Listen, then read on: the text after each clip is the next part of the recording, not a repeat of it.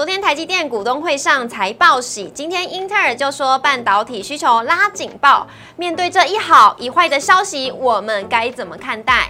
轮涨格局当中，轮到了中小型股发威，网通族群当中的智毅、中磊、智邦、宇智等五月都交出亮眼的成绩单，我们可以一往情深吗？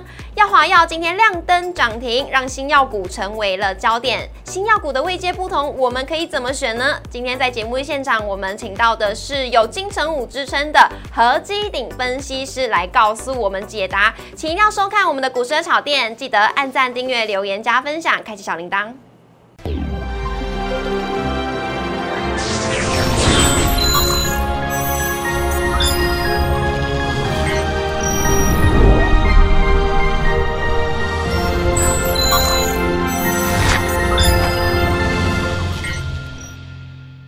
股市的炒店投资不断线，大家好，我是主持人 Coco。今天在我们节目现场呢，请到的是何基鼎分析师静哥，好。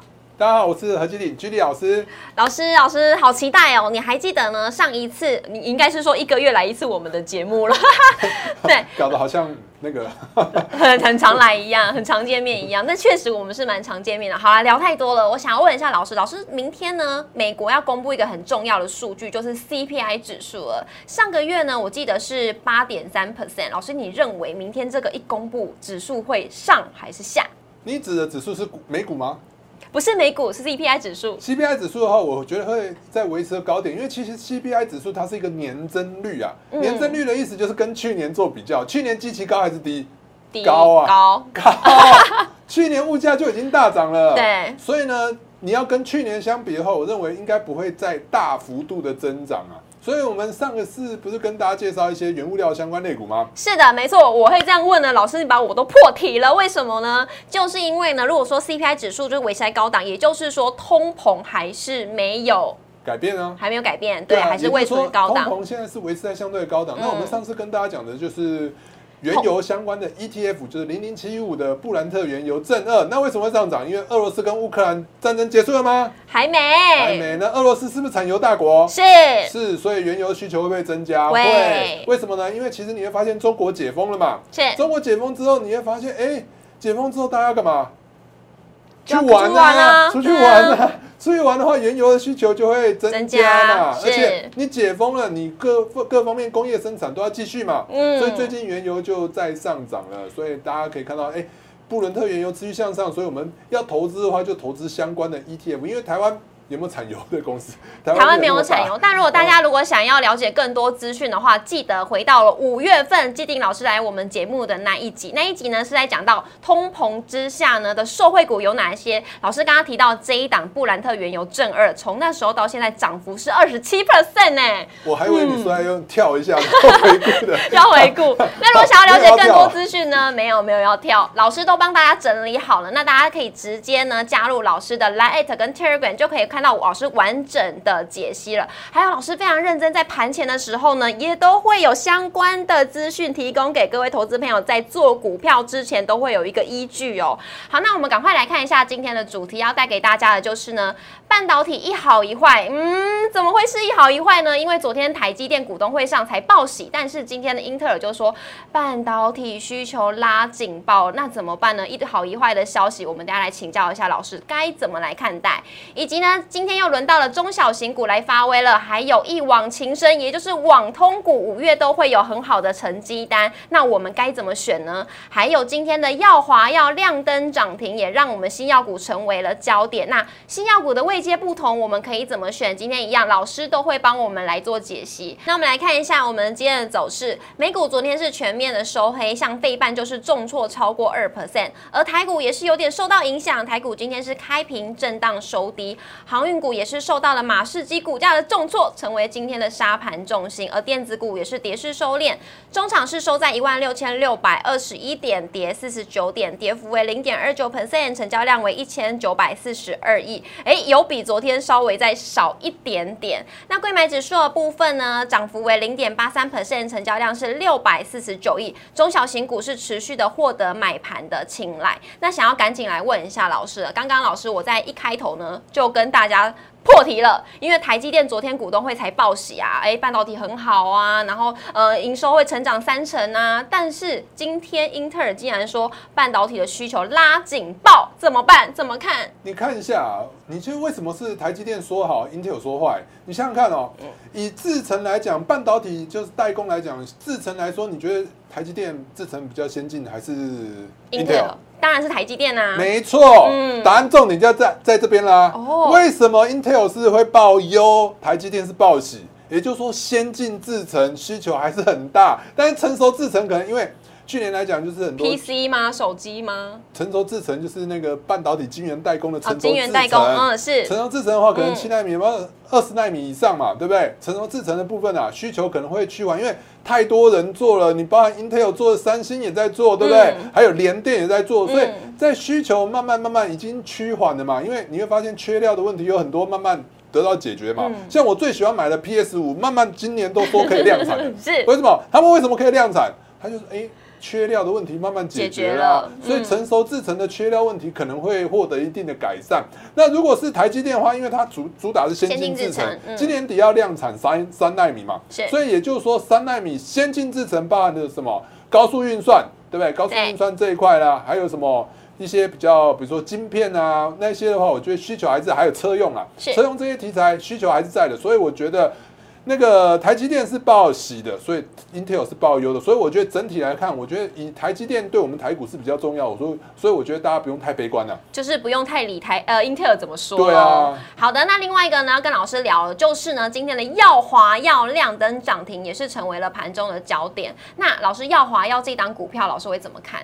耀华药其实你会发现，耀华药带动起来就是新药类股就整个就上涨涨起来了。而且其实去年耀华药真的是蛮飙的，它从一百两百块就是已经涨到四百多了嘛，对不对？那为什么会这样呢？因为其实过去来讲，大家听到新药就觉得啊，黑北碳级啊，对不对？因为新药来讲，过去来讲一直在研发，一直研发，大家都看不到获利，还要通过药证。对，没错。可是呢，药华药就第一个拿出来证明，就说，哎，新药也能赚钱的。是。所以呢，药华药啊，它就是股价率先上涨，因为它的血癌新药啊，就是 r o p e g 的部分啊，在美国那边已经上市，正式上市哦。所以你看很多那个生技类股、新药股啊，营收都是一点点，那几乎都是没有，都是赔钱的。嗯。但你会发现，药华药它是真的拿出它的营收了，它的这个五月份的营收。啊，跟去年比起来是大增了九百八十趴，哇塞，对，快要签了。也就是说，他就是哎，已经就跟你讲说，他新药真的有办法赚钱，而且未来来讲，在欧洲市场，还有在美国，不是不是在美国，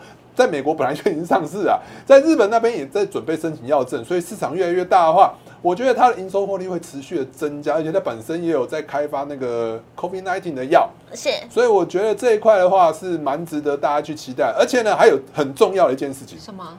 呃，跟我非常相配的一个女明星，嗯，是谁？有买这一档股票？呃，中央大学的，也是，哎，我同学，算是同学，谁？张钧甯。答对，哎呦，是不是很相配？哦，哎呦，你笑出来了，好，他张钧甯，然后我也长得蛮像张钧甯的。哦，好，那我希望你跟他一样有私募这一档股票，因为张钧甯私募这档股票，他买了。价格多少你知道吗？两百三十五，今天多少钱？四百多了。哦，他买了几多少钱？你知道吗？二三五啊。他买多少钱？你知道吗？二三五，他买了多少？他买了多少张哦？呃，不要说张，金额多少？六千多万。所以光这两他已经赚了四千多万了。哦，老师把他的秘密讲出来了，好像比他演戏还好赚呢。对耶。好，所以。药华要带动了整个新药类股族群都慢慢涨起来，所以你会发现盘面上有很多新药股都蛮值得大家去注意。如果大家觉得药华药有没有太贵了，追不下手，而且涨太高，最近太高了。最近来讲，你看股价是蛮玩人的，你会发现很多时候有时候涨起来股票，哎，你进场去追，它就隔天拉给，就是跌下去修正给你看，修正到你受不了了。你出场了，就它又在涨起来给你看，所以我觉得耀华药这个部分，也许今天已经涨停了，大家就不用太太过度去追高，大家可以去沿着新药类股看一下，哎，有没有其他的股票可以去做操作的？老师比它便宜一点点，也比两百多块便宜一点，就是这一档美食了，而且它的药证也是申请二十四哦，已经通过了二十一张了。对，而且它除了，因为大家觉得如果大家对新药有点怀疑的话，其实美食除了新药之外，它还有代理其他品牌的药了，它代理八个品牌的药。就今年来讲就签了八个品牌，那其中啊有一个蛮有名的。它叫做西力士，西力士，西力士有听过？你太年轻了，不常吃药。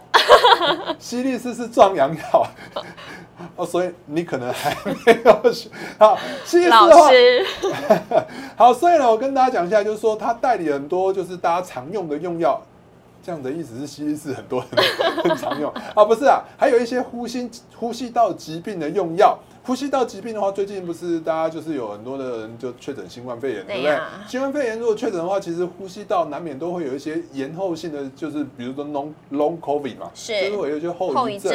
所以那些新药都那些药都是其实大家蛮常用的，所以能稳住它的什么？营收跟获利，那再搭配它的血癌新药，其实也上市了，在美国那边，所以我觉得整体来看，它的营收获利也是会持续的成长。我觉得美食的部分也是蛮值得大家注意的，而且大家可以看到这两天持续上涨，今天在高档收一个长上影线。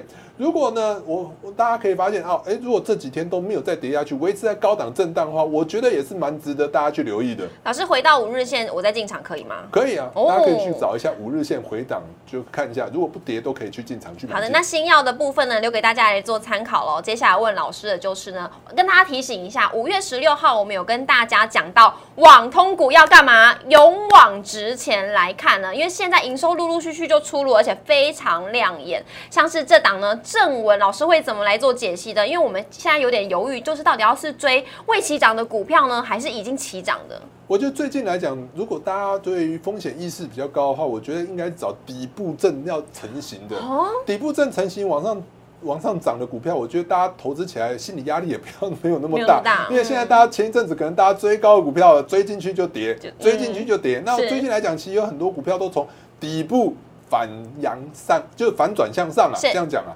那也就是说，比如说像最近不是像联电也是底部向上嘛，台积电也是底部向上，你这样买起来的话，下跌的空间是有限的，那上涨空间哎又很大，我觉得投资起来风险相对的低。那我们可以看到正文的部分，前一阵子已经在二十七点五，大概二十八块这个整数关卡已经打了一次底部嘛，都没有再跌下去。那它本身就是网通族群做五 G 那个 WiFi 的一些基地，不是不是基地台啊，小型的一些 WiFi 的一些路由器啊，是还有 AP 的部分。那这个部分呢，其实大家其实。你能联想到，其实正文跟刚才的新药也是有关系的吗？啊，是什么关系？哦，正文的话，它本身旗下有一家子公司叫做北极星。哦，对对对对对，有很大的关系。北极星 它也是做新药，它也是癌症用药。那它本身来讲，它的代谢疗法已经到了，哎，下半年应该是说下半年它就会就是认证。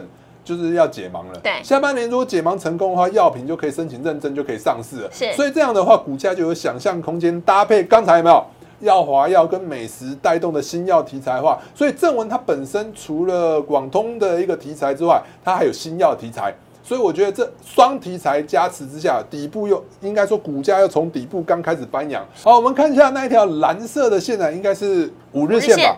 五日线的话，你看一下它涨起来呢，哎。下跌修正到五日线都跌不太下去啊，那五日线有撑的话，我觉得短线上蛮有机会持续向上发动的，大家可以去注意一下正文这档股票，有网通题材，又有新药题材，我觉得这两个双题材之下，我觉得哎，后续应该是蛮有机会持续向上的。老师，那你刚刚讲到那个隐藏版这个北极星，也是大家可以来留意的吗？对啊，北极星的话，其实已经上市，刚刚从新贵那边转上市贵，对啊，大家可以去看一下。好的，那我们来看一下另外一档网通是宇智，今天很彪哦。宇智的话，其实我们讲一下网通吧。最近网通族群为什么这么彪悍？其实跟美国也是有关系的。是美国一点二兆的一个基础建设，你应该有听过吧？有。其中有六百五十亿啊，就是用在网络通讯的一个基础建设。所以在网络通讯这一块基础建设，美国在拉货的情况之下，宇智啊，它本身就是做那个五 G 跟就是四 G、五 G 的一些 WiFi 的一些 router。对，做这 router 的话，其实，在瑞典的大客户啊，因为美国那边需求很大，瑞典大客户就开始大举的拉货，拉货的话就带动它的营收获利是持续的成长，所以我们可以看到它的五月营收啊是二点五七亿，是年增九十二趴，我觉得是蛮不错，所以你看技术线型的话。真的蛮强势，你看底部一波一波向上垫高，那今天呢收盘价是再收新高，嗯，那所以呢未来来讲呢，美国基础建设这个金源还没有改变嘛，对不对？还没有完全就是发酵，我觉得网通族群后续是蛮有机会持续向上的，因为大家想想看，在疫情时代，大家。有可能都还是需要在家工作嘛。因为其实说真的，疫情没有完全结束，大家去思考一下，比如说以后我们出国回来。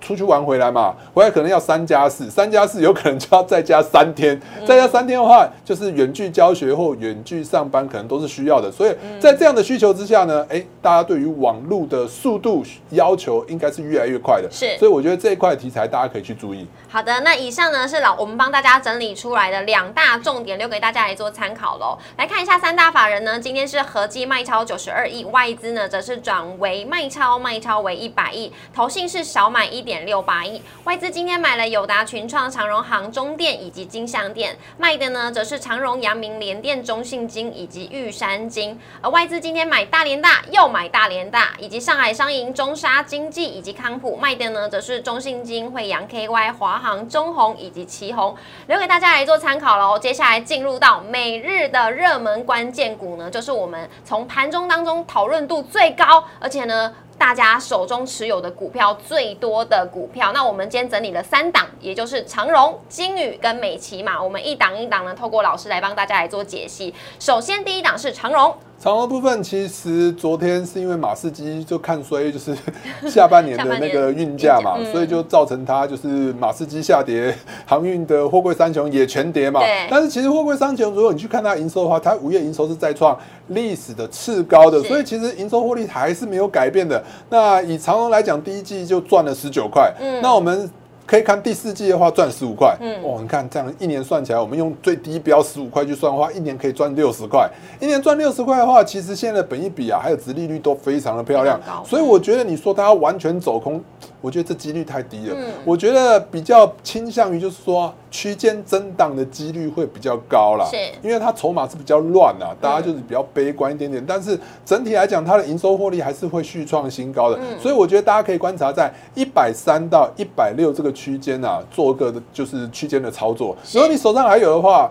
呃，如果你手上还有又没有其他的标的，那就留着吧，看要不要等到比如说区间的相对的上缘啊，K D 指标到八十哦，真的涨不上去，三天都涨不上去，再考虑要不要换股操作。好的，老师也把技术指标来提供给大家喽。然后我们节目呢，在之前有帮大家追踪的，像货柜三雄也是适合超间区呃区间操作的，因为呢法人也是这么做，而且老师今天也把这个区间点名出来给大家，也就是落在一百三到一百六之间，可以来做一个区间操作。来看一下下一档是。金宇今天量跟涨停。金宇的话，大家可能对它比较不熟悉。其实金宇它以前做什么，你知道吗？它是做那个 自动贩卖机的。你也想说，自动贩卖机的股票为什么会那么飙？其实讲到自动贩卖机，可能大家都没兴趣啊。那讲到 GoGoRo，你有没有兴趣？有。GoGoRo 的电池交换机，大家有没有看过？还真的哎，有啦，有啦，怎么还真的没有？有啦！突然想到，我们在家那个中油旁边，还有很多学校旁边都有那个交换机，就是 GoGoRo 骑到没电的时候，他就可以拿那个电池去给他换新的电池嘛。对对对，那个机就是 GoGoRo 跟金宇合作的哦。你这样就有题材了吧？是，它就不是一个纯的什么自动贩卖机，它已经进攻到电动机车车用了，对不对？好，那再来就是它最近三洋也出电动车嘛。三用电动车的电电池的交换机啊，也是跟金宇合作的。嗯，那在他们未来也就是持续的扩充他们这样的经验。嗯，那他们已经延伸到哪里去？车用充电桩。是，所以呢，他们已经进军到车电题材了。所以我觉得车电题材的话，大家都非常喜欢，而且它营收获利确实有跟着这样的。持续的成长，所以我觉得大家可以去观察一下金宇的部分，今天又再创新高了。这几天应该蛮有机会持续向上，大家可以再关注一下。等于说金宇转型真的很成功哎，从自动贩卖机转到合作对了。那跟另外一个呢，哎，也是车电有相关的是电池里面当中的美骑马。我觉得美骑马前一阵子真的大家就看太看衰他们。是。那自从什么，就是比亚迪跟那个特斯拉合作就是合作了以后啊，那电池类股又重新浮上大家台面了。其实你会发现，电池相关类股在台湾的话，其实电池最重要就是正极材料嘛。正极材料最有名的就是美骑马、康普。那前一阵子有镍妖镍的事件，大家记不记得？记得。妖镍的事件就是镍价大幅度的上涨啊。那镍价大幅度的上涨，对于这些就是电池相关正极材料来讲，因为他们成本会提高，对啊，镍是他们主要的原料嘛，成本提高的话，市场就很看衰他们，嗯，就是啊，觉得它毛利率会降低啊，盈利率会降低啊。可是实际上，你看妖镍的部分，刚不是跟大家讲说，哎，其实物价并没有失控。物价是在相对的高档震荡而已，所以呢，镍价也慢慢、慢、慢慢的往下跌回来了。所以跌回来之后，他们的毛利率、盈利率就回来啦。回来之后，大家也知道，电动车一定是未来的趋势啊。所以你会发现这两天啊，不管是康普啊、美骑马啊、聚合，全部都涨起来。所以我觉得这一波有量有价，这一波应该是涨真的。但是短线上来讲呢，因为涨得比较快速一点，我建议大家看要不要拉回，再看要不要找其他的买点进场。当然，同时也可以去观察，就是康普啊，是还有什么利凯啊，这些都可以去搭配去做观察。